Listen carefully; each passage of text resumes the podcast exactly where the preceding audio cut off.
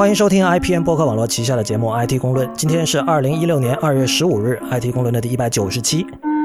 IT 公论》是一个为成年人准备的科技媒体，不反制、不接地气和失货多是我们的三大特点。我们的网址是 IT 公论点 com，请大家使用泛用型播客客户端订阅收听，因为这是第一时间听到 IT 公论的唯一方法。关于客户端的推荐，请访问 IPN 点 LI 斜杠 FAQ。此外，IT 公论还有自己的博客，我们的博客地址是 blog 点 IT 公论点 com。如果您喜欢 IT 公论，请考虑成为我们的会员。成为会员不仅可以支持我们把 IT 公论做成无所畏惧而又有所敬畏的科技媒体，还可以收到每周两篇的会员通讯。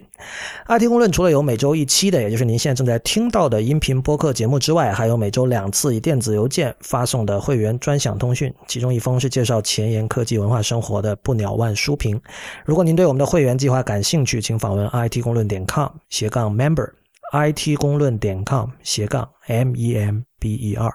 同时我们也鼓励您以小费的方式给予我们支持。我们在 PayPal 和支付宝都是 hi at it 公论点 com，h i at it 公论点 com。好的，那么这个农历二零一六年的第一期 IT 公论，我们有两位新的嘉宾哈，他们就是这个苏琪先生和黄景璐小姐，请大家，请二位向大家介绍一下自己。呃，Lady first。啊，好的，嗯，Hello，大家好，嗯，我是景璐，然后我目前是在纽约从事建筑设计的工作。我是苏琪，我是在美国波士顿，呃，在经营一家 startup，一家初创。怎么说呢？我们今天要谈的话题是，确实是跟建筑有关哈。但苏琪，刚才其实你没有点名你的，就你现在可能是个创业者，但其实你本身也是建筑师，对吧？对，我以前是。OK，啊，我们今天谈论的话题是，其实就是苏琪现在在做的这个创业项目。呃，我是怎么知道这个项目？等会儿我们再介绍这个项目是什么哈。呃，因为景呃景路呢，其实是我们的 IPN 的一个听众，然后他听我们很多节目，然后跟我们也有很多互动啊。然后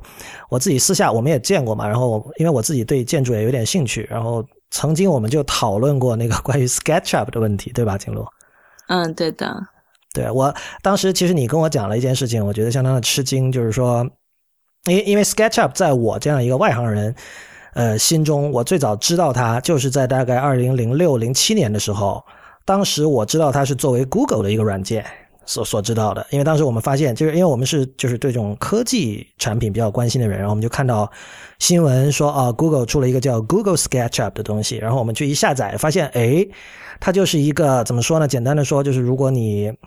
刚买了房子或者刚租了房子，你要去宜家买家具，然后你要在房间里规划一下，说我这个床怎么摆，对吧？沙发怎么摆的时候，Google SketchUp 会是一个很好的东西。就是它给我的第一印象就是它跟传统上说的，比如建筑师常用的一些，呃，你们叫 CAD 对吧？就 Computer Aided Design，就是电脑辅助设计的工具，相比一个最大的区别就是它非常的好用，就是它跟因为。零六零七年那个时候，我们我至少我已经是 Gmail 的重度用户了。然后就是那个时候，你我第一次下载 Google SketchUp 的时候，我的感觉就是说，它延续了我们从 Gmail 所了解到的 Google 软件的那种好用程度。我说哇，原来一个三 D 建模软件是可以一个小白用户也可以用的。然后呢，我大概在去年的时候有一次跟景路聊天的时候，景路跟我说，其实现在有很多专业的建筑师。也在用这个软件，当时我就很吃惊啊！我就觉得，首先我当时下载了，我记得是个免费软件，那什么意思？就是难道有这么好的事儿？就大家就不像，比如平面设计师，你至少几年前吧，肯定你还是得花钱去买呃 Creative Suite，对吧？Photoshop 那整个一套东西，难道建筑师现在可以用一个免费软件就完成所有的工作了吗？结果。后来我就意识到我自己认知有点问题，就其实这个 SketchUp 本身不是 Google 做的，它是它最早是另外一家公司做的，在两千年的时候做的，然后后来大概零零六年到一二年这段时间，它它的这个产权归到了 Google 这边，然后到了好像一二年之后吧，呃，就他现在的那个所有人叫 Trimble 什么那家公司又把它买过来了，Yeah，对。所以，所以现在 SketchUp 的名字里已经没有那个 Google 了，它 SketchUp 就是 SketchUp。呃，交交代这些是为什么呢？因为这个可能我跟景路聊了这些事情之后，景路发现我对这事儿有点兴趣嘛，然后他呃，结果前几天景路就发来了一条链接，呃，这个链接是 Modelo 点 io，呃，它拼法是简单来说就是 model 这个词后面加上一个 o 点 io，然后这是一个。这个因为这就是苏琪的创业项目，所以要不请你跟大家介绍一下。首先说这个词是什么意思，然后说能不能用一句话讲一下这个 Modelo 是一个什么样的产品？如果你喝过那个墨西哥那那墨西哥非常著名的一个啤酒，就叫 Modelo。哦，OK。是西班牙语里边里边的 model 的意思，嗯，然后所以你在如果在 Google 上直接搜 Modelo 的话，会出现非常多的 super models。当然，我们的 SEO 所以这这个对你们的那个对啊，对 SEO 不太好。Yeah，but 如果你说搜 Modelo 3D，那就我们就是会是第一个。呃哦，呃，这个起这个名字的原因呢，是因为嗯，以前的时候它。呃，这个其实是一个有非常长的一个 story，因为这个整个的 startup 是从我的 thesis 是的，呃，graduate thesis 就是毕业设计，呃，起源的。然后我的毕业设计的名字叫 Sharing Studio，like share share。Sharing Studio，呃，非常绕口的一个名字。然后当时被，呵 呵嗯，我们我有当时有进入到一个 Accelerator 里边，然后这个 Accelerator 的 Advisors 都说这个 Sharing Studio 这个名字太不好了，所以我就不好意思，我我必须打断你一下，就是你说还是希望能够先跟大家用一句话介绍一下 Modelo 是做什么的。好好，呃，Modelo 是针对 CAD user，就是 Computer Aided Design。的在线协作和展示这样一个平台，所以就是它其实是一个让建筑师们可以把自己做出来的 3D 模型在线上在浏览器里展示给任何人看的这样的一个平台，对吧？呃，不仅仅是建筑师吧，也应该理论上来说是所有呃用三维建模软件的人。OK，所以就包括可能比如有工业设计师，比如做家具的人，嗯，或者是任何机械工。机械工程师啊，嗯，包括动做动画的人，嗯，OK。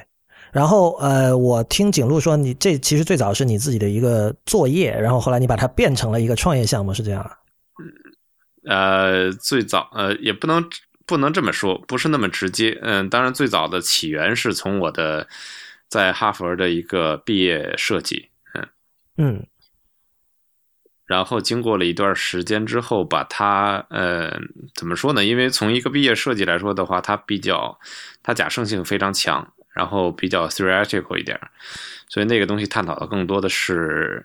人与空间的和虚拟与现实的一个交互，就会。你刚才提到一个词叫假设性，就是你这个指的是就是其实当时在做这个东西的时候，并没有太考虑它能不能被实现出来，或者是有没有可行性，是这个意思吗？呃，我觉得它可以被实现，它也可行，但是它不一定是一个在现在这个阶段最好的商业模式。这你这个你指的现在阶段是几年前了，对吧？是你还在做这个作业的时候？对，对我我做这个作业的时候是一二年的一二年底吧，一二年下半年。对，OK，嗯嗯，我觉得我的 thesis 可能做的，如果适合他的时间，可能在十年以后吧。大概是这样。OK，那其实现在过了三年以后，你就已经把它变成一个商业产品了。No，呃，所以这就是我要说的，因为它并不是它呃现在的 Modelo 没有到我的 thesis 那么多的呃复杂度，但是它在商业上它是一个成熟的，呃，可以说是刚刚就是出现雏形的这样一个一个商业。所以我觉得，如果真正考虑成一个商业，你需要很多其他方面的考量。所以我的 thesis 是不具备这一点的。但是我从别的地方，呃，把它补足了，然后把我 thesis 关于这个行为层面上或者是交互层面上的东西，我其实去掉了很多，然后变成了一个。你能举一个例子吗？比如说，就是在你的论文里的哪些东西，在现在的 Modelo 还是？看不到，或者说你觉得可能就像你刚才讲的，十年后可以看到。可以，可以。我举个例吧，呃，非常简单的例子，我 C C 里边做了一个事儿，是从你的呃本地，就是你电脑上的三维建模软件，你在这里建模，呃，比方说我做一个房子，我在这儿一边做的时候，你在我的 CITES 那个平台上面，那个外就是那个网站上面，你就可以在同样的地点，嗯，看到这样一个模型在在一直在。在 evolve 就是在在更新，然后呢，其他的所谓全世界所有的人都可以到那个地点去看到你你的作品在不断的变化，明白我意思啊？就是说你我所的以你这个说的是更加实时了，对吧？那是非常实时的，那所有东西都是实时的。然后不仅仅是实时，它还有另外一个点，就是说，它因为你把所有的东西都通过一个三维的，呃，有物理物理属性的状态给存储下来了，所以你理论上来说，比方说十年以后，你可以呃追随追追寻到这个十年以前在同样地方做做出的设计。比方说，我们嗯因为我们 GSD 有很多非常多的世界的建筑大师都是 GSD 毕业的嘛，所以这就很有意思。比方说，你可以想象，比方说十，比方说五十年前，如果 M Pay 也也就已经在用我的 Thesis 这个东西的话，你能想到五十年之五十年后，你坐在同样的桌子上的时候，你只需要到我这个网站，你就可以看到五十年前 M Pay 在这个桌桌子上做过什么东西。很有意思。不过这个有几个词跟大家跟听众还是交代一下哈，就是刚才素琪提到 GSD 是那个 Graduate 呃 Graduate Studies of Design 对吧？是呃哈佛的设计学院设计研究生院，对对吧？这是一个嗯应该是嗯建筑领域非常怎么说啊嗯，？非常非常好的非常好的一家学校，非常好的，对对对，就是任何东西，它当它已经完全变成了一个 initials，然后只要把这个 initials 三个字母说出来，大家都耳熟能详的时候，大家可以理解，就是它一定它的江湖地位是不会低的。然后，呃，他刚才提到那个 I am Pay 是贝聿铭啊，可能有些人不太熟悉他的这个英对文的那个贝聿铭名字。对嗯嗯。啊、对不起，您继续。呃，所以啊，就是我的呃，像我刚才说的，我的 thesis 做的比较嗯，假设性比较强，这样 hypothetical 对。嗯。然后我的 modelo 的话是，其实我是把 thesis 拿出来之后，我认为它是一个可以成为 startup 的一个东西，但是我确实没有我当时是没有其实特别想好怎么把它变转变成一个商业，但是我、这个东西就给你一个希望，你就是觉得说这个东西很好，非常非常好，嗯。然后也被、也在学校被证明了，因为我拿那个东西得了一些奖，呃，在这个学校的历史上都不多的。啊 anyway，呃，等等，反正就觉得什么东西不多？是你说拿一个软件项目得奖不多，还是什么意思？哦，对对对，我是我是哈佛设计学院历史上唯一一个呃硕士得过两个奖项，一个叫 Peter Rice Prize，另外一个是 Digital Design Prize。我这个 Digital Design Prize 就是用我的毕业设计得的，然后毕业设计也是 distinctive、呃 distinction thesis，就是 distinctive thesis 杰出设计嘛。OK，所以对啊，嗯，所以当时的感觉就是说，其实这个这些都都无所谓，但是感觉就是说，这个是一个 breakthrough，就是一个突破。嗯因为我我用当时用的这个技术叫 WebGL，这个 WebGL 呢，在一一年的时候才出现。WebGL 是什么东西呢？就是可以允许你在呃网站上直接渲染三维，嗯、对。就相当于嗯这样说吧，就相当于在如果在本地的三维建模软件里边，呃，渲染的话，你需要用 OpenGL，在网络上渲染就要用 WebGL，所以这个 WebGL 这个技术是一一年才开始出现的，然后我一二年接触到它，所以我觉得这个技术是一个非常大的 breakthrough，就是突破，所以我觉得是应该是有很多的机会，嗯。这这里发生了一个很有趣的现象，我不知道景路注意到没有，就是呃，苏琪会认为 GSD 这个词是不需要解释、不需要加注释的，但是他会觉得 WebGL 要加注释。这个当然这我不是怪你任何东西啊，就是说。呃，比如，我相信我们的听众就是有大量人可能不知道 GSD，但是 WebGL 他至少他是听说过，因为我们的这个听众里可能程序员还是比较多，就这样。呃，我只是想把这个语境就是跟我们的听众交代一下，因为因为其实你们两位和你们两位所从事的工作哈，就是因为现在基本上什么事情就不会跟电脑或者技术或者编程完全没有关系嘛，但你们俩的工作语境其实是我们的很多听众相对陌生的，对吧？OK，然后包括你刚才提到，你说这个 WebGL 是一一年才出来的一个技术，然后你马上就开始用，就像这样的一种 practice，这样的一种做法，其实比如在程序员社区里，一般来说，就大家不会去这么激进的去用的，就大家会觉得说，哦，这个东西它还没有成熟，对吧？现在用起来可能 community support 不够，然后或者说我用起来会有还会会有很多。各种各样的问题，对吧？但是像你的话，就是你们完全是从另外一个角度，就是呃，不能说是艺术，但是就是可能并不那么偏技术的这种 practicality 的那种角度来来使用，这个我觉得是挺有趣的。嗯，我觉得是这样，因为我当时的语境是在学校里边，所以呢，给我了这个这样一个环境，能够让我去实验一些东西。如果要是 practice practice 的话，我肯定是不会用了，就肯定不会像用的这么的深深入了。最在那么早的时候再去测试它，然后当然我这个个人也比较喜欢新的技术，所以也是很正常。OK。嗯，我我还发现一个有趣的事情，就是这个其实景路当时刚第一次给我把这个 Modelo 的这个网址发给我的时候，他说他跟我讲说，这个就是我之前跟你提到过的这个 GitHub for Architects。你你会赞同这样的一个一个一个标签吗？Well, GitHub 呃 GitHub for Architects，我觉得还蛮不错的。嗯，如果你仔细考虑的话，其实非常有意思，因为。呃，Git 是零四年出来的吧？呃，GitHub 是零七年还是零六年出来的？所以 Git 因为 Git 所以有 GitHub，所以我在我一直在被跟别人说，我说因为 WebGL 所以有了有了 Modelo，嗯，所以我觉得是一个很好的现象。你也能看到最近几年会出现很多的网络基于网络的这个关于三维的这方面的协作呀也好啊一些东西，呃，可视化呀都有。所以我觉得，就是因为这个技术出现，会带来一种新的变化吧。对，这个其实就是我呃接下来想问的一个事儿哈，就是说，呃，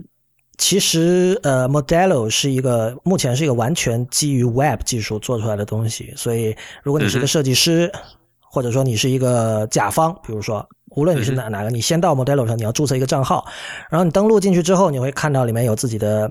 你可以，你可以上传自己的这个三维模型的这个图，对吧？然后那个上传之后，你可以把它 share 有一个链接，你可以 share 给别人。然后，比如你 share 给你的甲方，那甲方就可以看了，对吧？然后我的理解就是说，这个首先解决了一个问题，是说，呃，可以让甲方和建筑师之间的沟通去突破时间和空间，以及这个软件上的限制。就是呃，说的直白一点，就是说拿个 iPad 就可以看设计稿了，而且可以提各种修改意见。这这是你们一开始想解决的痛点吗？呃，其实解决痛点更多的是给行业内。最早的时候，我我其实还是比较关心我们自己 自己建筑师的这样一个生存环境了，所以我会说我们的 slogan 叫 stress less design more 嘛。我有注意到这个口号哈，那你能不能讲一下，比如说具体的 stress？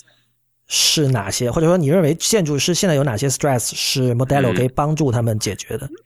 我觉得是这样。我觉得这种 stress 呢，可能更多的体现在我们没有很好的规划自己的时间，还有一些 back and forth 这种来来回回的一些修改上面。嗯，我觉得呃，有很多东西我们其实可以，呃，当然我我不不赞同说把整个建筑行业做得非常的工程化，因为。呃，它还是应该是一个设计引领的，因为设计在这个最初的阶段应该是解决最多的问题，而且也会造成最多的问题，所以我不太赞成它完全工程化。嗯，但是呢，我觉得可以至少我们作为我们这个行业可以参考很多工程上的一些好的方式，比方说去呃 organize 你所就是呃归类整理 track 就是。呃，叫怎么说？追踪你所有，追踪你所有的这些，呃，无论是变化也好啊，变更也好啊，和一些建议也好啊，我我觉得都应该把它们放到档案里边，然后能有一个 record，就是有一个记录，嗯，统统一的地方可以去呃搜索、查看、翻查。对，并且我觉得就是把这个设计的一个呃这些行为吧，比方说你无论是你提了一些意见也好，你做了一些修改也好，呃，或者是你收集了一些甲方的意见也好，收集一些工程师的意见也好，我希望把它整理在一起，然后把它呢能够作为一个任务也好，或者是作为一个你觉得不太合适的任务也好，就说就是把它整个量化起来，量化起来呢能够。但是尽量把这个东西做的简单，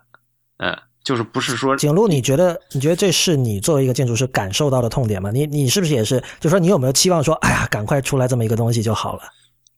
嗯，其实拿到这个东西之后，我的第一个想到的用法就还是说，呃，交流上的就是更加方便。一个是跟呃，比如说我们事务所的老板之间的交流，另外一个是跟甲方或者说跟 consultant 之间的交流。然后，因为我们的嗯，我们事务所就是所有的设计都是需要我们，嗯，大老板来修改的。但是他又就是同时又很忙，经常在飞机上或者在路上，所以我们如果只是把我们的三 D 建模软件发给他的话，就他需要有网络，然后再下把一个很大的模型下载下来，才能就打开之后才能改，改完之后再发给我们，就中间很繁琐。然后如果后来我们就想说，有这个东西的话，我们跟他之间的交流就会方便很多。他就是随时随地说拿手机看一下，然后就马上能给我们反馈，就是跟他之间的交流会方便很多。嗯，OK，景路，你的这个说法，我们先把它悬置在这里啊。等会儿我会回到这个这个事情，我有一些问题要问你的。嗯，呃，苏琪，你刚才我刚才听你讲完，我当时的一个想法就是说，其实这不是 GitHub for Architects，这是 Basecamp for Architects。呃，没，当然这 Basecamp for Architects 的原因只是因为我们刚刚开始，GitHub 只是 GitHub 是一步一步来的，所以呃，GitHub 是之后的想法，嗯，之后的做法。你也可以说它是 Jira for Architects，right？所以就是 Jira 这个这 Atlassian 的一个一个一个追踪，就是叫 Ticket，叫什么任务追踪的一个软件。任务 management 件对，不，这里就引出一个问题，就是说，说。比如说 Basecamp 以及它类似的那些软件，嗯。有什么地方是满足不了建筑师的需求的，以至于你要重新做一个？哦，很简单，因为他们处理不了三维啊。嗯，我们、哦我们所有的东西都是在三维上发生的，所有的意见、所有的建议、所有的东西，所以你你你要描述的东西都是在三维里面发生的，所以你不能每一次你都去渲染一次，就是我们所谓叫呃嗯 rendering，就是我要停下来之后，我打灯光，然后做很多东西，然后我把它渲染出来。但我觉得这个你不可能每一次都去做这个这个事情，所以我提供给你一个能够在网络上实时渲染的东西，你拿拿起来之后就能看，然后非常快。呃，我们会给你压缩的非常压缩到非常小，然后你 load 起来很快，转起来很快，你就随时能够看到它，你可以看到这个三维，然后你可以在上面进行一些呃，将来可能会有修改，但是现在说更多的是一个反馈或者一些意见，或者是你可以在里边 walk through，、就是走来走去啊，可以看一看。这可能更多针对于客户了，但是对于内部来说的话，它可能更多的是给修改意见啊，然后给一些呃非常快的一些呃嗯 representation，啊就是展示啊，这样，嗯。嗯这个就让我回到刚才我把它悬置起来的那个景路的刚才说的那个件事哈，嗯就是景路，你刚才描述了这样的一个场景，就是说，当一个建筑师要把一个设计稿给老板看，让老板提修改意见的时候，呃，但我这里首先想到的是，是假设没有 Modelo 这样的东西，你们用传统的 CAD 软件，那么我们是不是可以假定老板的电脑上一定是有装那个软件的，对吧？嗯，对的，是的。这这是第一，第二就是说，你刚才提到说，比如说，如果它经常飞来飞去，呃，可能现在虽然现在说这个四 G 和 LTE 网络已经比以前好很多了，它仍然做不到说可以随时下一个，我不知道一般的一个三 D 模型的这个文件会有多大呢？呃，几十兆到几百兆吧，如果更大可能还好啊，我觉得。刚按照刚才景路描述，就是说它可能并不是一个处在一个随时可以下载一个几十兆到几百兆的文件的状态。那么这个时候说有 Modelo 这样的东西，它不需要做这样的下载，因为这东西是放在 Modelo 的服务器上的，它只要登录了 Modelo，它就可以在浏览器里看到，然后可以给修改意见。但是，那当然接下来的问题就是刚才苏琪也提到了，现在 Modelo 是没有办法直接去修改那个三维呃三维的模型本身的，但是以后可能是可以。嗯但是目前至少是可以呃加一些 notes 或者什么这样的东西。嗯哼，呃，我我要补充补充几句，是这样，呃，首先呢，它如果用用 Modelo 的话，要看它还是需要下载，但是这个下载呢，就跟它下载原文件是不一样的了，它因为它下载我们会帮它进行很强的压缩，无损压缩，嗯形体上的无损压缩，所以对于像景路他们那种一般，比方说四百多兆的文件的话，我们可以压缩到二十几兆啊。我我们见过最多的，然后是无损的。呃，是形体上无损。这样说，形体上就是可视化上无损，你的所有的材质、所有的颜色、所有的形体都无损的，所以这点看不出来，其实呃不可能看出来，嗯，是因为是完全一样的，嗯。OK，所以，但是我们可以，呃，我们最多的见过的一次是一百六十兆压缩到一点三兆，所以这样的话，你下载起来对于一个可视化的文件，它是会非常的快，但是你还是需要有网络，这是我是我必须要比较严谨的说一下，啊。呃，你这你这种这么高的压缩比，就是说让我想到，是不是你其实在设计的时候，你在设计这个产品啊，设计这个 Modelo 这个产品的时候，你是冲着现在大家喜欢说的叫 Mobile First 这样的一个设计思路去的？因为如果你说一百六十兆压到一点几兆，就哪怕说四百兆压到二十兆，这个这个大小对于今天的，比如说至少以美国来说哈，嗯哼。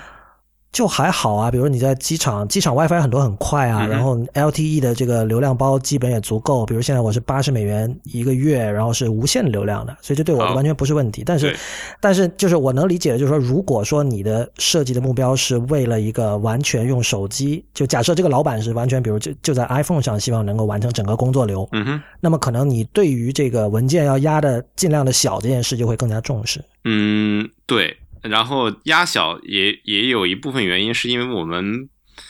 因为我是建筑师，所以我比较了解我们需要的东西，嗯，所以在压缩的这块呢，我们是有很多的 trick 在里边，嗯，对，可以做到无损，也可以同时做到压到很小，但是具体是怎么做的呢，就不不太不太好描述了，这个就需要保密一下了。哦，所以这个你们是有一种在压缩算法上，你们是有秘方的，是这个意思吗？啊，是的，嗯，OK。有意思，那个那那比如说你有没有一个大概的？因为你刚才也提到，就是说在二零一二年你做这个作业设计的时候，当时你的构思是可能这是十年后能够成熟的，就是要把你作业里描述的东西完全实现出来，可能十年后的事儿。当然我知道这个十年是个是个大概的数字，并没有，对你也没有办法预测。没有。那么从现在我看到的 Modelo 这个产品中，我。最先想到就是说，什么时候可以直接在浏览器里改模型？你觉得这件事情大概什么时候可以发生？呃，改是可以改，但是我呃是这样，我们呢所有的东西不是以一个呃，非得要说以一个技术上的 breakthrough，非得要是非得要把这个 breakthrough 做出来是为主，我们是要考虑说什么样的什么样的体验才是最对的。呃，所以呢，你如果衡量一下现在。比方说，咱们的 browser 浏览器，浏览器它的各方面呃兼容性和稳定性和它的更更新迭代的这样一个频率的话，我觉得在浏览器上直接做更改不是一个好想法。这是第一。第二呢，呃，因为所有第二就是说，在商业上来说的话，因为所有的所有的这种建筑公司、设计公司，它都已经买了所有的 CAD 软件。这些软件都花了很多的钱，然后他们花了非常多的时间去 learn 这些软件。对，嗯，所以在这个财务层面上来说的话，我觉得也不太现实，因为你现在非得要说让他所有的人换一个软件，就是换一个连连就是编辑都都不一样的软件，然后重新的学，所有的人再重新把之前那个软件扔掉，再到这边再买新的软件，我觉得这是不太可行的。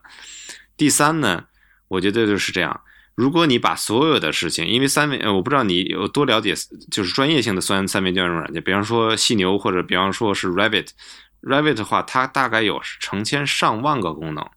所以如果你都把它做到 browser 里边，我不觉得这是一个非常好的体验。所以对于这个来说的话，我们可以做，但是我们还在考虑什么样的东西是好的体验。我有一些想法，对于未来的这个 CAD 软件的一个一个。真正智能，真正就像真正你能用一把非常好的刀、非常好的锤子这样的这种体验的时候，我觉得那才是对的时候。就是现在，我觉得时机还不对。嗯，当然技术上可以做。嗯。你刚描述的其实是一个非常典型的，怎么说啊？就是创业界喜欢说的 disruption 的一个一个过程吧。嗯就是说，尤其是就是我们从这个 native app 和 web app 的这个二元关系的角度来说哈，你比比如你刚才描述的事情，其实，在像 CMS 软件，就是这个客户关系管理软件。还有比如说像 project management 软件这个领这这几个领域其实是有发生的，比如说像 Sales Salesforce 这个公司，还有很多这种就是美国的面向企业的云服务的公司，就他们喜欢说这个 SaaS 嘛，就是这个 Software as a Service，他们其实做的就是你这样的事情，就是他们的甲方客户之前也已经付出了很大的学习成本以及这种。盒装软件购买成本，他们花了很多钱，让他们的员工都已经习惯了那样的一个工作流。但是事实上，我们看到这个东西并不是不可打破的，就是他们那些提供 SaaS、提供云云企业服务的那些公司，现在有很多也做到很大了。然后另一方面，像呃，你你现你所在的这个领域，可其实可能最大家最熟悉的一个比方就是 Photoshop，就是 Adobe 那套东西，对吧？嗯那么其实我们目前并没有看到说哪个呃纯粹在浏览器里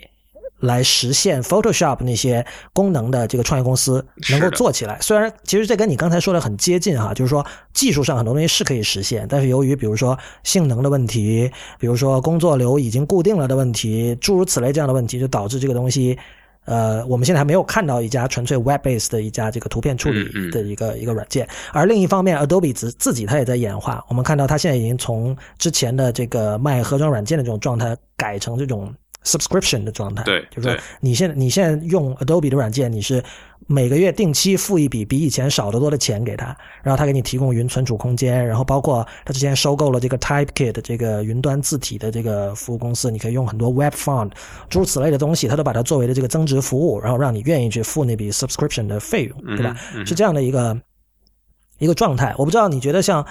呃这样的一个格局会不会在这种三维建模软件里会重演，还是说比如说 Adobe 之后也会吃下这一块市场？因为好像没有什么阻止他们做。我觉得这样，呃，我知道 Salesforce 和他们做的这些东西，但是呢，我可以这样说，因为他做不论做 C R C R M 这些软件的话，它的复杂性跟三维建模软件相比相差太远了，天壤之别。嗯，应该说是对于计算性能的要求，计算性能的要求，在功能上，在功能的数量上来说，也是相差的太远了。你你就想象一下，你去建一个摩天大楼，你需要考虑多少东西？明白我？就是它的它这相差太远太远了，复杂度上，所以这个不是一基本上就不是一个量级上的，所以这个是比较难的。你看 Adobe 的东西跟 Autodesk 的东西还差着很多，在复杂性上还是有很大的差别。啊，所以这里有一条鄙视链的存在，我隐不是隐感觉。不是不是比不是并不是比，就是非常客观。我这个人不太喜欢 开玩笑，不是不会开玩笑特别主观的说这，我觉得这是一个非常客观的事情，就是它它真的是相差很多，因为你要做一个三维的东西，你涉及到太多太多的处理的东西啊，包括你很简单来说，人们画一个二维的东西，其实大家是每个人都有一定的能力去画一些二维的东西的，但如果真的让你去处理一个三维的东西的话，第一你很难，呃，在脑子里面构想三维的这样一个空间，它的关系。第二呢，你也基本上也很很少有能力去真正的做一个三维的东西，嗯，就这是还是需要需要很多的 training 才可以做到，所以这个我觉得是他的问题。但是但是我觉得呢，就是说如果说 cloud based，举一个非常简单的例子，你可以在 cloud 上架一台机器，就跑这个 CAD 软件，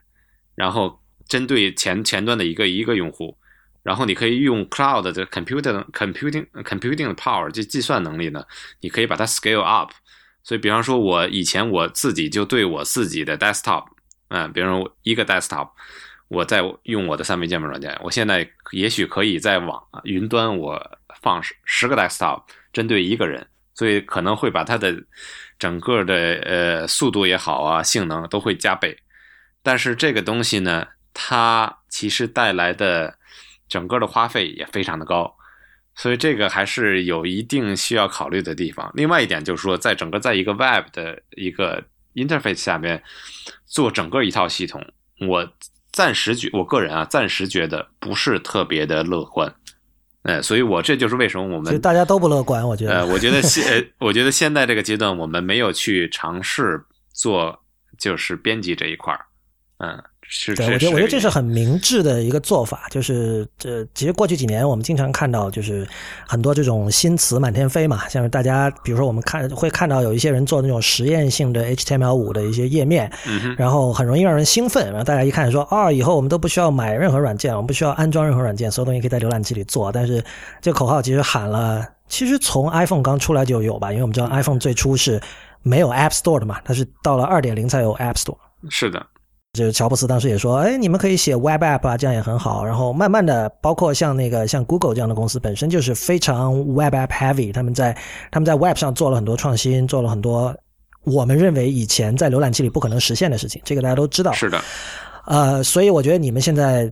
采取这种相对保守的策略，呃，我觉得是很明智的。呃，这里先插一句，感谢刚才那个苏琪纠正了我的一个错误哈，我把那个 CRM 说成了 CMS 了，就是 CRM 客户关系管管理软件。呃，景路很久没很久没说话了，你应该提供一点意见。就是我知道你们公司，就你现在所在的建筑事务所是有用 Modelo 的，对，所以你能你能作为一个苏琪的甲方。来提供一下你的意见吗？呃，因为这个事情也是呃机缘巧合，然后我们就把这个东西推荐给了我们的其中一个 partner，然后我们这个 partner 就对这个东西非常感兴趣，因为呃他所负责的竞赛组是跟我们的呃老板交流最多的一个项目组，所以才会出现刚才我所提到的那种使用场景，就是说要呃经常跟呃老板交流，但是又呃因为。我们整个公司的项目很多，所以，嗯，交流如果不及时的话，会拖延很多呃项目进度。然后，所以基于这个很实用的考虑，然后，呃，他就对这个呃 Modelo 发生了很强烈的兴趣。然后就后来我们就是公司内部也觉得，嗯，很适合我们公司的目前这个情况，然后就呃也请他们过来给我们公司做了介绍，然后就谈了下来。然后我们现在其实已经有开始用了，嗯，初步的话，我们就还在教我们的老板怎么用。然后，呃，他就是也他因为年纪非常大了，但是他就是用 三维软件用的非常好。他就是像刚才所说的 Rhino 什么的，都是亲力亲为的。因为很多现在像大师事务所，可能大师都是自己勾草图而已，但是他就是还蛮坚持说一定要自己上手做。所以现在出来这样一个东西，然后他也很感兴趣，然后就觉得很好用。对我，我倒是觉得，就是在现在这种不能够在外呃在浏览器里直接编辑的状态，其实学习曲线应该是很很不陡峭的，对吧？应该是很容易上手的。嗯，是的，是的，因为现在就是主要是查看，然后给出评论，嗯，就给出一些呃 screenshot，然后再加一些呃就是修改意见。但是我也是说，期望说如果呃。当想有需呃修改的需要的时候，这个应该怎么实现，或者说怎么过渡到呃模型上的修改？这个我觉得也是我们比较想说，要是有有能做到就好了。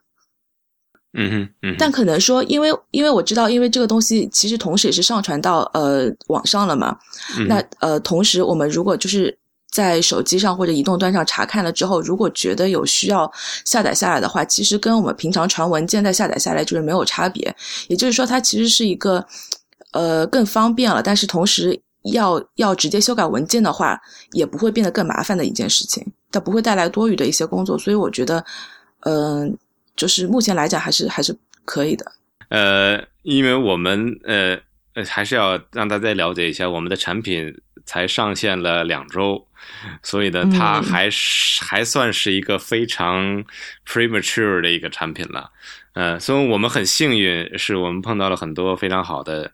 呃，因为可能也也因为我们从做这个时候就是从建筑师角度考虑的，所以我觉得在它不是特别成熟的阶段就。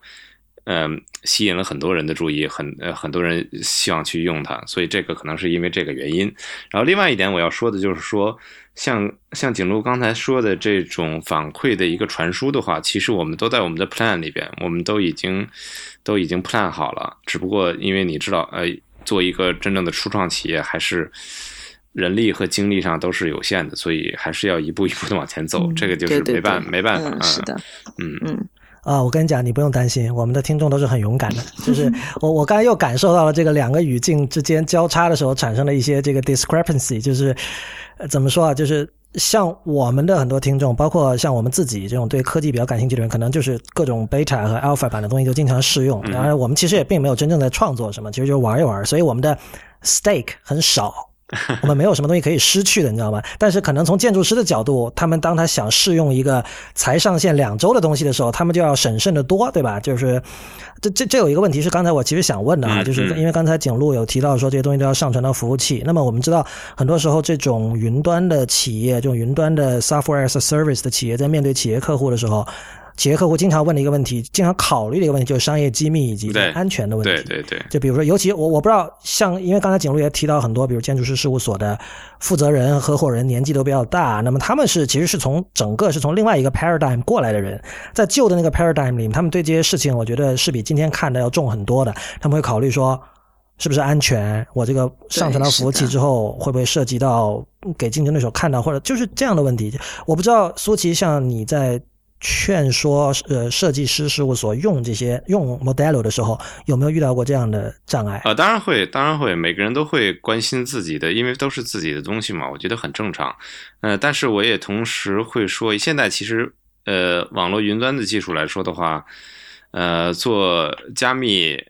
对于这种东西还是其实非常就是非常非常简单、非常非常普遍的一个做法，所以完全没有必要说担心你的。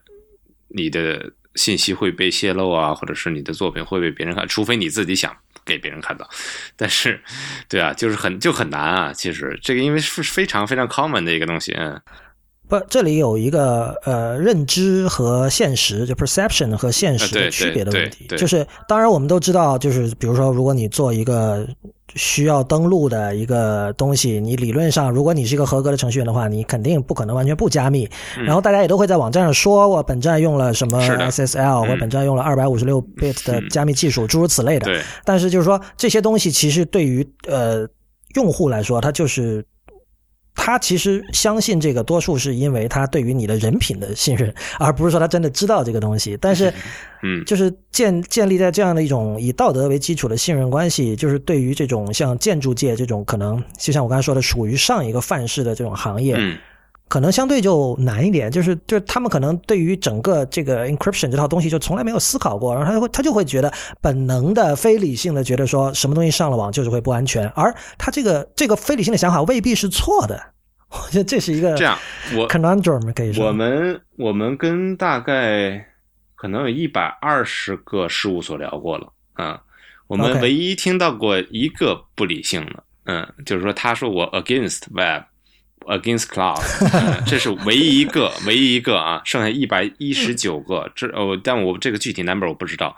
呃，大概可能是一百二十个左右，剩下的那些呃，基本上都没有这个 concern，因为很简单，其实其实非常简单，因为设计这个东西，如果你想抄的话，呃，其实说它可以说不难，因为你即使拿张渲染图，你都可以抄，呃，是可以抄的，嗯。这个是是我们一直都没有任何方式解决的，我觉得可能以后就干脆开源得了，啊，但是呢，我我觉得就是说，这个是这个就是一个现实问题，大家都知道，所以其实大家在追求追求的更多的是如何把自己的下一步 next step 不能被别人抄到就好了，所以我觉得这是一个非常好的 mindset，我也看到很多的建筑师他其实都理解的，他知道我这个东西我设计好了。如果一旦这个图，我比方我今天我去给甲方看，被别的人看到了，他其实他就可以抄了啊，你没办法，你没有任何办法阻止，嗯，他就换一个窗，你都没法说他是他他他是抄的，明白我的意思吧？他是抄袭，所以就是这样，嗯，所以在这个方面来说的话，其实他们他们是都知道的，嗯，这个大家心里面都有数的，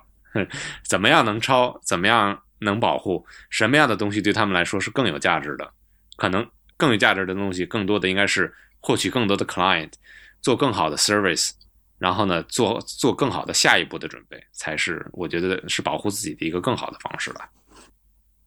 OK，呃，我我又要悬置一个话题，就刚你你刚才提到说有一家呃建筑事务所会对 Web 很。抗拒，嗯，就是哦，不是关于建筑师。等一下，等一下，不是这家建筑事务所对很抗拒，是我聊的那一个人对 cloud 很抗拒，是这样，嗯，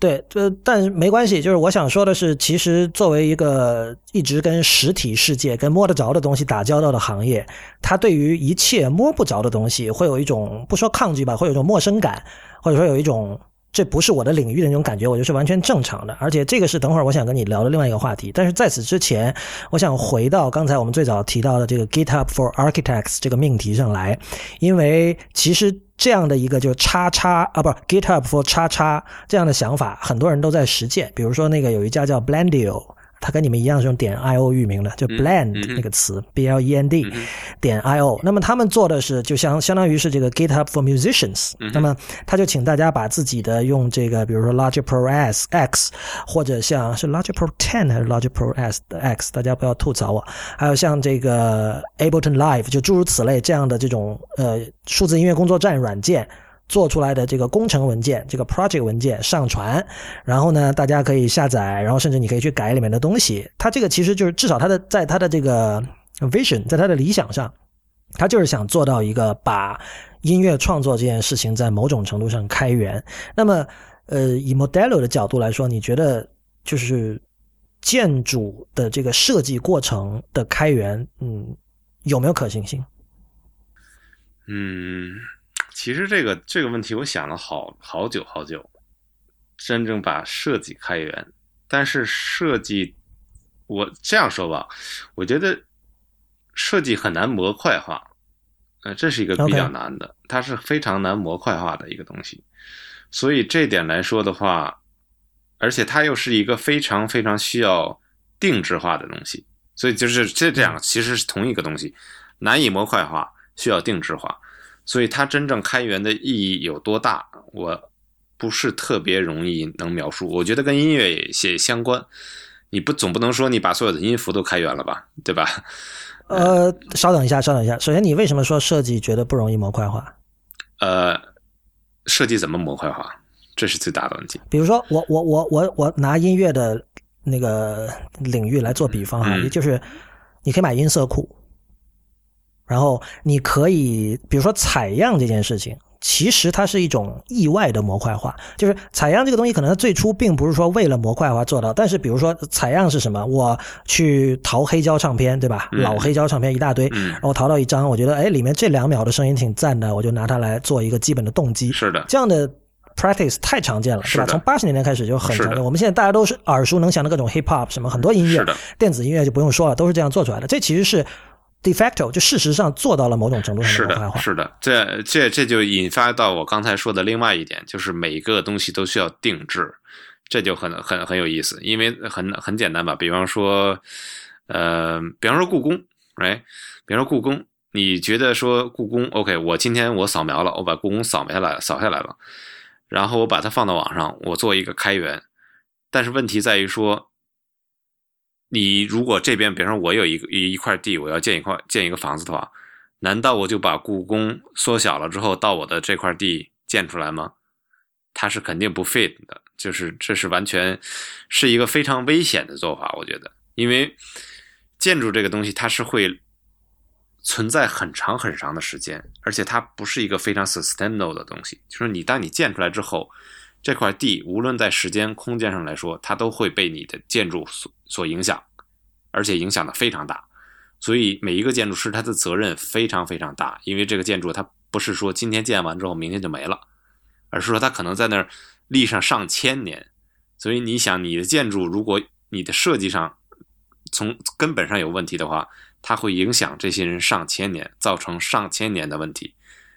这是完全不可能的，在 software engineer 里边，这是不可能的。我 Google 呃，但是你的这个思考尺度是不是太大了呢？就是你指的，你刚才举的例子是整个故宫嘛？也不。但如果说，比如说某一个细节或者某一个有对有可可我这就是我另外一个要说的某一个细节，很简单，一个窗户，一个窗户，我把它开源了，但是这个窗户它到底有多少设计的成分？这是你到底开源的是设计，还是开源的是元素？嗯，这就不一样了。所以，但我觉得是这样哈。比如说，大家都会说，呃，尤其是大家在 喜欢吐槽，比如中国的一些设计师事务所的时候，大家说都是抄来抄去，对吧？那可能我买了很多大师的这个这个设计集，对吧？然后，呃，我现在要接了甲方一个活儿，哎，我这个窗子就按他那个做吧。其实这是一种。违反了协议，或者说违反了这个创作者的伦理的一种开源行为，对吧？但是如果说我们事先说好了，比如说，我觉得我这个窗子的设计就是觉得它有一定的 universal 的普适性的，然后我觉得，而且我觉得这个东西其实没什么，我觉得我愿意让它成为某一个可以共用的元素，我也愿意放弃，就是我也愿意成为这 some rights reserved，而不是 all rights reserved。我我授权大家使，就是在一定的条件的限制之下去使用这个元素。那么这是不是可以达到这个事实上的开源的效果？嗯，我觉得说两个事儿吧。我觉得第一呢，我我以前考虑过说，如果可以开源的话，可能是更多的，比方说一些节点的做法。呃，这个景路可能更了解。呃，就说一些结构节点上的一些创新、一些做法。如果我觉得，呃，我通过这个这个这种创新，我解决了很多的问题。我觉得这个东西可能对其他人也会有好处，我会把它给开源出来，所以别人碰到同样的问题的时候，就可以拿到我的这个节点的设计，我把它开源，你拿我这个之后就可以解决你同样的问题。我觉得这是可以，这是可以的。另外一个事儿呢，我觉得不可以的，就像刚才你说的，一个窗户，如果它仅仅是一个窗户，一个 style，就是从从形形式上看，它是一个，在我之前，在一个大师的呃一个建筑里面，它是非常好的。如果你想把它拿过来直接用的话，我觉得这个问题就在于说，一个建筑它是一个整体，嗯，它是一个整完完整整的东西，就是说像一个人，它像一个它像一个有机物一样，你不能把它拆开，你不能说这个人我把他的手拿过来放到另外一个人的胳膊上，这是不可能，这是我觉得这是非常非常非常不好的一个 practice，非常非常不好，因为还是像我刚才说的，因为建筑的影响力太大了。所以我不想让它出现。就我从我个人，这是我个人来说啊，当然不代表我们公司。从我个人来说，我不太想让这个建筑出现像这样一种拼凑的一个感觉。对，他要非常 respect 甲方，非常 respect 使用者，非常 respect 场地，非常 respect 历史，都要做到，它才可以是好建筑。是这样。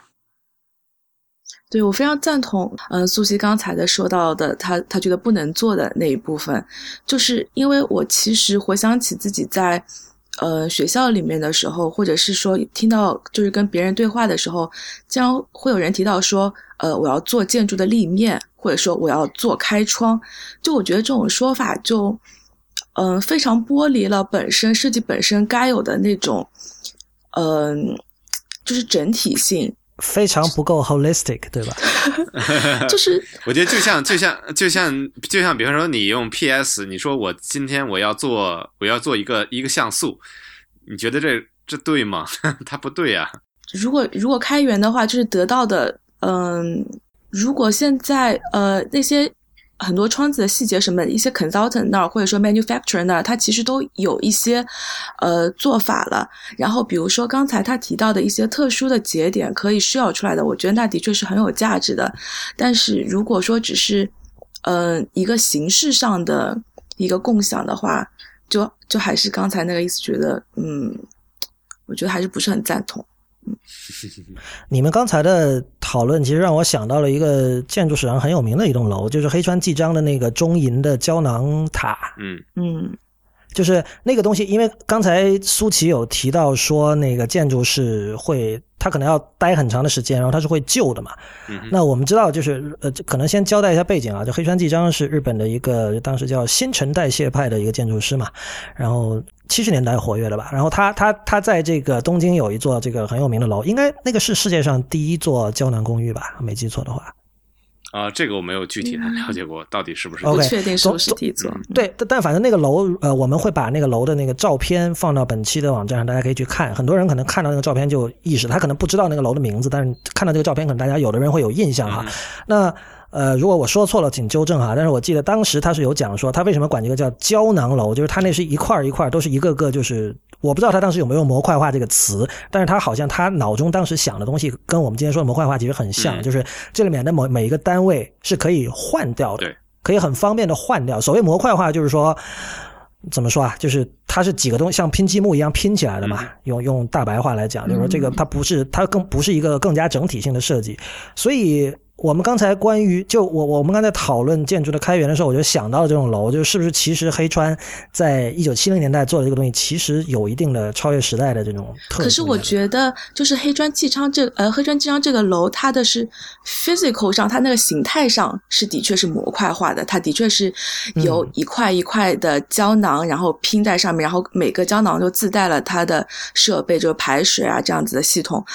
但是如果我们再说一个建筑设计这个概念上的开源，呃，一个模块的话，它应该是更指向于空间，而不是说物理实际状态上的一个一个小的方块这样子的一个模块。所以，如果是那种更加，嗯，更加虚拟的那种的话，我觉得比较难实现。如果是像它，呃，黑川纪章这个胶囊公寓这样子的模块的话。呃，的确有很多，包括学生竞赛或者实际的例子，有些建筑师已经在做这件事情了。有些 social housing 的项目，他们可能就是很大尺度上的一个住宅区，他们就是的确用了这种立方体或者这种呃方块的自自身的重复，然后生成了一个建筑，就也是有的。但我觉得还是两个不同的事情。嗯，我我觉得吧，我觉得呃，黑川纪章这个建筑呢，呃，我觉得咱们有稍微有点跑题，因为其实它这个东西，咱们说的是模块化，而不是开源。因为你想，呃，咱们反过来说，你说就是拿黑川纪章这个来说的话，咱们能开源什么呢？其实你是你也是对，这其实开源包含两个意思。我我们刚才讲的是开源的第一个，不过你先说完，等会儿。呃，对啊，就是其实它也不能开源什么呀，它能开源什么呢？它能它能开源出，比如说，我觉得一个可能可能比较适合的例子，比如说它可能开源出这个建筑的一个呃，咱们叫 structure 也好，叫它的呃 frame，就是它的架架构，把它架构开源出来，这是可以的。然后别人通过。Re 就是更换这些胶囊，能够引入其他的功能，我觉得这个听起来还比较 interesting。但是它其实开源的仅仅是这一个建筑的一部分，它而且还不是说开源这个东西，别人可以拿这个东西来做什么事，别人必须在它的基础上按它的规律做一些什么，就跟 code 上的开源完全是不一样的。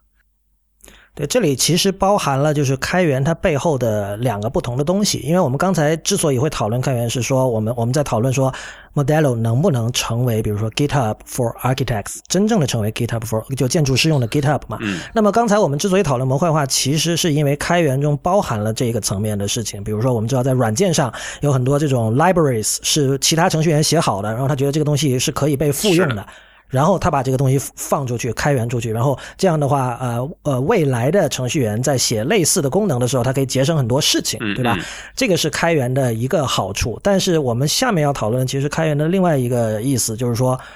大家一起来做一件事情，大家一起来做一个设计。对吧？就是 GitHub 其实就是这样的嘛。GitHub 就是说，它不是有这个所谓叫 pull request 这样的一个东西，就是说你写了一段代码，你写了一个工具，然后我觉得你可以怎么改进呢？然后我也不直接告诉你，我就直接给你改了。改完之后，我给你发一个 request，说你把我的改进这个代码，把它加入到你本来的代码中去吧。是有这样的一种工作关系在里边。你觉得这样的东西在在建筑师社群里有没有可能出现？其实这个东西我们是我们对我们其实已经 plan 了，所以。呃，这是在我们的 plan 里边，嗯，但是我觉得我觉得很好玩，我觉得非常好玩，就非常非常简单一点。比方说，今天我这边有一栋楼要，呃，重新装修也好啊，或者是我要呃，基本上翻修也好的话，我可以把它的基础基础设施和它的结构，就是现有的结构去开源，然后别人在这个基础上能够 merge 他们的新的 design 进来。甚至是墨制不同的方不同的东西，我觉得这个，但是这个东西呢，就是很有意思，因为有一个建建模软件叫 Revit，它其实已经做了一部分这块儿，就是有点像，但是它不太涉及到这个整个的 social 层面上的东西，它更多的还是在，呃，比方说今天我建一个楼，然后大家这几个人干。该做这个事儿的话，就大家一起做，就是只是这样一个意思。它不涉及到说刚才你说的这种 code，就说真正开出来之后给所有的人，所有人来贡献他的一个一个 knowledge，现在还没有。所以，但是这个在我其实是在有在我们的 plan 里边了，我们的计划中了。这这儿有个有意思的事情是这样的，就是说，呃，软件和比如说刚才我们提到音乐和这个建筑设计有一个不同，就是说后两者或者说这种。传统上我们称之为 creative 的那些东西里面，人的 ego 在其中扮演着很重要的角色。就是说，呃，我甚至我我想说的其实是 ego 是有必要的，就是你不可能说我的东西可以让随便随便让别人来搞，对吧？但是软件不一样，软件是比如说我如果我这个东西我想我实现的功能就是为了，比如说我们是一个我是一个 spam filter。我是给某一个 WordPress 给一个博博客的引擎做一个 spam filter，让大家就是那个评论里的 spam 更少。这一个功能它的定义是很明确的、很具体的，就是呃。换十个人，他可能对这个功能的需求可能跟这第一个人是没有什么太大区别的，所以他可以复用。但是，比如说在设计上，这种就是涉及很多跟 ego 相关的东西的时候，我不知道就是创作者会不会有这样的障碍。比如像 Blendio，当时我第一次看到的时候说什么意思？我自己在里边，我把每一套音轨的呃音量、pan，还有各种它的这个呃这个。这个 filter 我都加的很好，这个 reverb 调到了我认为最合适的状态，什么意思？我现在放上去，你给我随便动它，这个会不会让很多人觉得说我不希望？我觉得不是，并不说是 ego 吧，我觉得还是对于一个特，对于解决一个特定问题所给出的特定解答方案的一个尊重吧。就像我还是像我刚才说的。做一个建筑，我是根据很特定、非常非常特定的问题、特定的时代、特定的问题、特定的呃呃金这个财力财务，所以给出来的一个特定的呃解决方案。所以我这觉这就你刚才说的定制、高度定制化，就指的是这个。这是也也是自愿的，也是不自愿的也好，其实它有很多的限制嘛。但是我觉得这个东西，如果它是一个好的东西的话，它其实是非常非常呃怎么说呢？就是呃。它尊重了很多的东西，所以如果你把它 换出来做别的事情的话，我觉得这个在 purpose 上是错误的，因为它它的设计都是定制化的话，你想你怎么怎么去把它再重复起来，这个是很这是很奇怪的一个事情，就像这个其实很像我们有一档关于艺术史的节目叫《陛下观》的一个宗旨啊，就是。他他叫陛下观嘛，就是因为不是有一句话叫做壁上观嘛？那陛下观的意思就是说，我们他因为他主要讲像古代的雕塑啊、佛像那些东西，他就讲说那些东西我们一定要回到他当年的语境，还有当地的语境去看。是的，就是说，是的，比如说，对一个一个建筑，我们。呃，比如一个佛像，如果把它搬到大都会博物馆，其实未必是一个好的做法。我们就是要到洛阳或者到山西哪儿去看那个东西。是的，是的，就像刚才说的这个新陈代谢、黑砖记章这个东西，新陈代谢其实它事实证明是不是特别的理想？呃，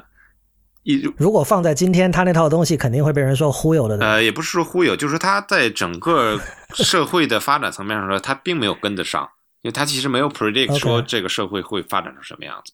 他只是在他当前的那个时间的时非常具有时代性的做出了这样一个一个一个假设，但是其实他也没法预知之后会是什么样子。所以这个事实证明说，如果他完全正他 proposed 就是提出的，如果是一套系统的话，其实很容易失败。嗯，因为建筑的时长太长了。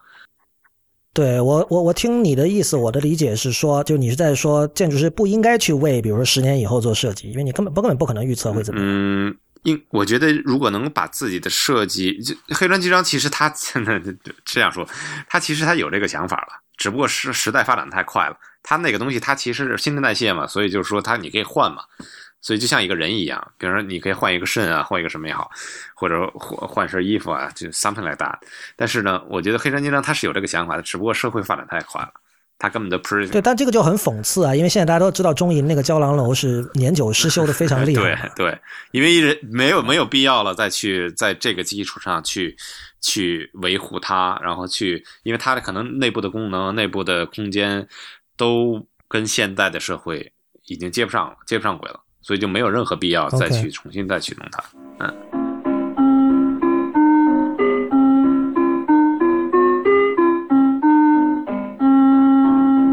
您现在收听的是 IPN 博客网络旗下的节目《IT 公论》。我们现在过渡到刚才我悬置的那个话题，就是说，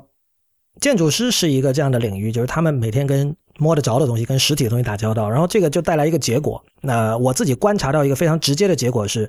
建筑事务所的网站一般都并不怎么好用，而且，呃，可能不好用是另外一件事情。还有一件事情就是从视觉美、视觉审美学上来说，他们更接近印刷品的美学。比如最典型的一点是，很多人喜欢用超小的字号。那我们都知道，超小字号其实在对它对于屏幕是不友好的，尤其是在就现在，其实屏幕已经基本上都 Retina 化，都视网膜屏幕化了嘛。但是在十几年前的时候，对吧？我们看，我我我一直对 OMA 的那个网站印象很深，但我今天看的时候，我发现他们已经改版了，现在已经是大字号，比较跟得上时代。但当年就是他们有很长一段时间，就一看就是那种像是在做一个建筑画册那样的那种字号。所以呢，而你你是建筑学建筑设计出身，但是你如果我们去看 Modelo 点 io 这个网站的话，你会觉得这个完全很像一个，就是它在这个 sensibility 上是很像一个硅谷的创业公司做出来的一个网站，一个创业网站。所以，所以你其实多多少少你跨越了这样的一条沟壑，在我看来。呃，这样说，我们的设计呢，就涉及到这个整个的字体啊和一些。呃，选色啊和一些 layout 层面上来说，我有我有贡献，但是我的 partner 也有更多的贡献，所以这个不能说是呃完全是我的 input。然后另外一点上来说的话，我觉得取决于你做什么吧。呃，虽然我是之前是建筑师，但是我们现在做的是一个呃可以说是一个软件性的，它其实它就是一个 SaaS 嘛。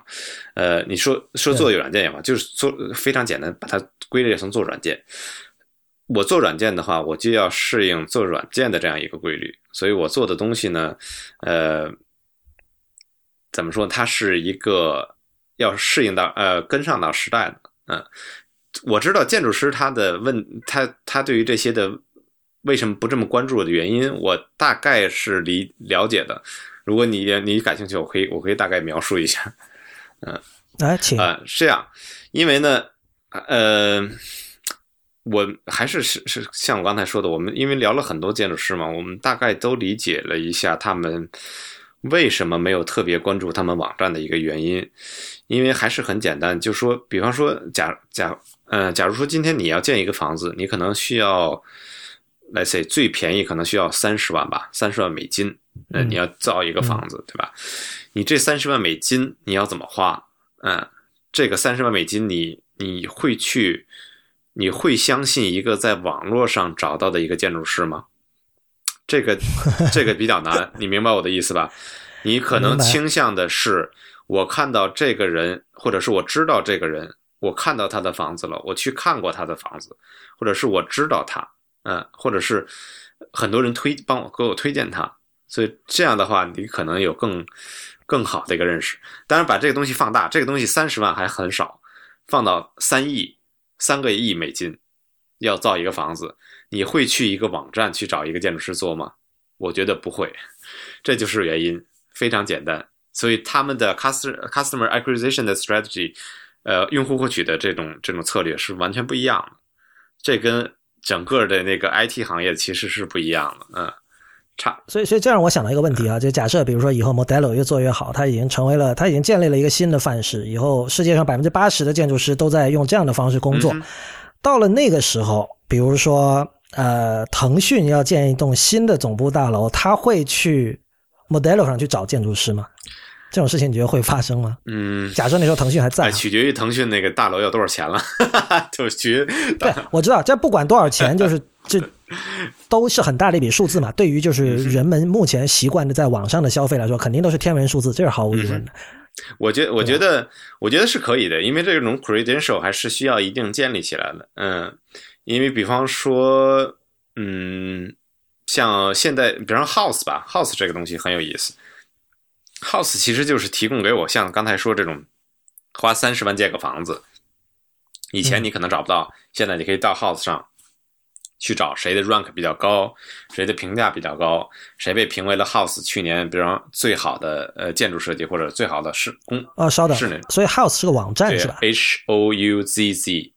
嗯，哦，OK，我我不知道这个站，这这个站是干嘛的？呃，它就是你可以。呃，室内设计师啊，景观建筑师啊，建筑师啊，你可以在那 pose 你自己的，你可以有自己的一个 profile，然后你可以 pose，相当于 dribble 那样的东西，Yeah，kind of like that，就是有点像 dribble，然后你可以放这些东西，你可以同时可以 link 到一些说你这个房子，比方说今天你做的这个室内设计，你买的家具是什么什么什么什么，你可以 link 到那些家具的厂商，大概是这样，house 做的还还蛮不错的，嗯。所以这个其实它有一定的这样的层面上的东西吧，但是呢，它做的更多的还都是 residential 的一些呃 design，就是呃 residential 的话，属于个人的这种居民。居居住吧，就个个人的这种居住的房屋的这种设计吧，它还是比较小额的。我觉得真正的大额的上大额的建建筑设计的来说的话，还是不太容易了。暂时阶段啊，我希望以后 Modelo 是可以给他提供这样一个平台，是这样啊。OK，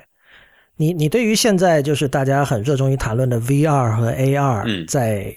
你所从事的这个领域里的可能性有没有想过？呃，VR 我们现在就可以做，嗯，我们现在其其实带上就可以做，只不过我们没把它放。没有没有，我就可可以做很多东西都可以做，这个你也知道。嗯嗯嗯就是就是我想问的是，你觉得这个东西会不会是你们在可见的未来会去探索的一个方向？呃，因为表面上看起来好像 VR 跟这个 3D 建模简直是天作之合，对吧？如果你愿意让甲方在 iPad 上去拖拖拽拽看你的模型，还有像你说的这个 walkthrough，干嘛不干脆如果他能够戴上一个 VR 眼镜，能够直接深入其这个置身就是其中，不是更好？是啊，我说的可以做的意思就是说我们就可以用，不是说可以做，是可以用，只不过我们不太成熟，没把它放出来而已。嗯，VR OK，就是说你们其实已经有做这啊，方面的对对对一些对东西了。对，哦是的，明白呃，其实你对啊，其实很简单的，非常非常简单，只不过就可能性能上面还有一些适用性上面，我们需要再把它弄得成熟一点，再把它推出来。对，因为我们在 IT 公论里其实经常讨论 VR 的事情。从因为我自己是在一四年底就买了那个三星的 Gear VR，嗯所以就是我我们这我们在过去一年，包括像今年更加，大家就是像疯了一样的就看，因为 Oculus 开始卖了嘛，嗯所以大家就觉得哇，这个东西一定会是未来。然后然后，但是我们就我跟 Real 就是我我的那个另外一位主播，嗯他们也经常就我我们就经常提到说，因为现在 VR 作为一个消费者级别的设备，其实离成熟还差的挺远。就这里有，比如说，呃，设备分辨率上的问题啊，还有这个，如果你要做移动 VR，而不是像 Oculus 那样的这种连一个 PC 电脑要要要用线连上那种，那还有一个移动设备的计算性能的问题啊，还有包括这个会让人头晕的问题啊，诸如此类。但是我们都觉得说，在专业领域，比如像你的这个建筑三 D 建模就属于专业领域，它其实它的应用可能会要快得多。呃呃，也还是两点。第一呢，对于我们内部人来说，我们的这个比较专业的人来说的话，其实我们我不知道景路的想法是什么。我们自己的话，其实不是太需要借用 VR 能就能体会到这个设计的一个感觉。这是我们因为这就是专业的 training，这是我们专业们自带 VR，不是自带 VR，就是我们就是。没我就说你们脑子里自带 VR。对。对对，空间的想象能力就是可以看着平面图，然后你就能知道空间是什么样子。但是可能说呃，甲方啊或者是其他人并不能做到，这时候他们就需要有 VR 来。对。对。然后另外一点呢，就是说像刚像你刚才说的，就是性能上面，嗯，性能上面，我觉得我因为我们其实也试过嘛，就是一些小一点的还可以，真的到的一个大的复杂的空间的话，嗯，可能还是要优化非常非常非常多的算法，才可以能够让它做的非常的普遍，就是对于每一个设计都可以都可以实施，尤其在在 mobile 上，就在你的手机上，所以这个性能上面绝对是还是会有门槛了啊。OK，呃，最后想问一下 Modelo 的这个商业模式，就是你们是对你们是怎么赚钱的？呃，对，我们刚跟景路他们 close 个 deal。anyway，我们赚钱就很简单，就是 SaaS 嘛，SaaS 呃按按月来定，按每个月每人来订阅嘛，就是就是 high count。你你们现在这个价格在网站上是公开的还是？呃，我们现因为现在还是刚刚 beta 刚公布两个两两周嘛，所以嗯我们其实有公开了一个 tier，就是一个一个档的这个价格是二十五块钱每人每月。呃，我们管它我们管它叫 studio，就是满足你一个设计室里边的十人，呃，你可以买十个人，再往上的话就我们叫 enterprise，、呃，就是这种企业级的了。呃，当然，我们现在更更多的是把一些时间放在完善我们的产品，同时呢，能够把我们的产品介绍给我们现在呃市面上的用户，因为我们知道，作为一个新型的产品出来，它需要很多的大家的适应，也需要一些对于市场的一个跟市场的一个交流吧，不能说市场教育，叫市场的一个交流，所以让大家可以叫教育了，就是你需要自己的 evangelist，嗯其实。呃，不要叫教育，我觉得大家都都 都很 high high highly reg 呃 educated，就是都是受过教育的人物，所以我不不会去教育别人，交流，我觉得跟他们交流，觉得这个非常重要。嗯，我知道这些这些就是他还是需要一点时间嘛，所以我们尽量还是我们还是会持保持我们的免费的这样一个一个 tier 就档。会一直对给所有人免费，能够试用，能够来真正体会这个产品给你带来的一些 joy 或者是 efficiency，就是说快乐和这种效率的提高。我会我们希望让每一个人都能感觉到，然后呢，再咱们再来谈你你要不要购买这样一个事儿啊。呃，最后一个问题是在你的想象里哈，就是有一种叫做 prosumer 这样的人，就是可能是我在节目开头提到的，去宜家买了家具之后要用个 SketchUp 自己在家里倒腾一下这种人，他有没有？就他是不是 Modelo 的潜在的用户呢？呃。也可以是啊，比如说你倒腾之后，你 你把它存到这里边的话，你可以在随时想倒腾的时候就随时下来继续倒腾啊，或者是你你就觉得你你做的很有意思，你想把它分享给你的朋友，然后让他们看一看的话，或者甚至让他们在里面 walk through 的话，你只需要把链接发过去就好了。对我倒觉得在分享这个层面，可能这些 prosumer 用户可能会是更加呃合适的一个受众，比如说。我认识景路，我知道景路是建筑师。那比如说，如果他买了房子，然后他在里边怎么给弄的，他我我会想看一下作为参考，对吧？因为他肯定弄得比我好，对吧？那么他这么他这么一分享，可能他的中学同学都来用。对，我觉得是蛮还是蛮有那什么的，还是蛮有市场的。呃，只不过我们还是刚才那句话，就是人力财力有限，我们还是现在就是在 focus 在只是建筑师、专业建筑师这样一个一个。小的一个一个分区，但是这其实这个群体不小了，非常大，呃，所以其实还是要 focus 嘛，就是重点还是说做初创的话，如果不 focus 还是蛮容易蛮容易死亡的，所以对啊，是的，是的，好的，那非常感谢二位今天来 IT 公论录音哈，最后想问一下，就是你们愿不愿意把自己的社交网络账号分享给我们的听众？就大家可以在什么地方去关注你们？嗯，请录底下来。啊，微博账号是呃，echo，呃，下划线 h 是 e c h，有六个 o，然后下划线一个 h。OK，at e c h 六个 o 下划线 h。好，呃，那个苏琪呢？呃，我这 我我可以，嗯，Well。好吧，我这样，我可以告诉大家我的微信号是 s u q i 苏琪，就是我的我的名字的拼音 s u q i d a n，就是苏琪丹，嗯，d a n。你你你确定吗？你要把你的微信号在这个我们的节目里公开啊？对，可以啊，因为反正你加我加我好友，我也要通过嘛，所以，呃。OK，那你你会以什么样的 criteria 来判断？都是一些陌生人，所以你是不用任何就这种像类似 Twitter 和微博这样的社交工具。呃，我以前用微博，但是我现在觉得微博可能粘性太太低了，嗯，所以好像也不是特别好用，嗯。呃，Twitter 的 Twitter Twitter Twitter 的话，对，刚才那个号也是推我的 Twitter 账号，所以欢迎大家关注。我的账号都是这个苏奇丹，所以在任何各大网站上都能找到我。OK，at 苏奇丹的全拼，你是第一个这个把自己的微信公开在我们节目里的嘉宾哈，我觉得非常有勇气。但不保证每一个人我都会加，不好意思，因为是微信还是有上限的。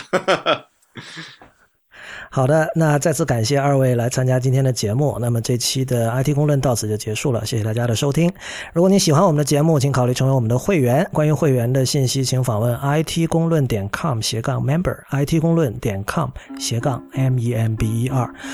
欢迎大家在社交网络关注我们，我们在新浪微博叫 IT 公论，IT 公论的公，IT 公论论，在 Instagram 和 Twitter 都是叫 IT 公论的全拼。同时，也欢迎大家收听 IPM 博客网络旗下的其他精彩节目：内核恐慌、陛下观、流行通信、硬影像、博物志、选美、High Story、太医来了、未知道以及无次元。我们下周再见。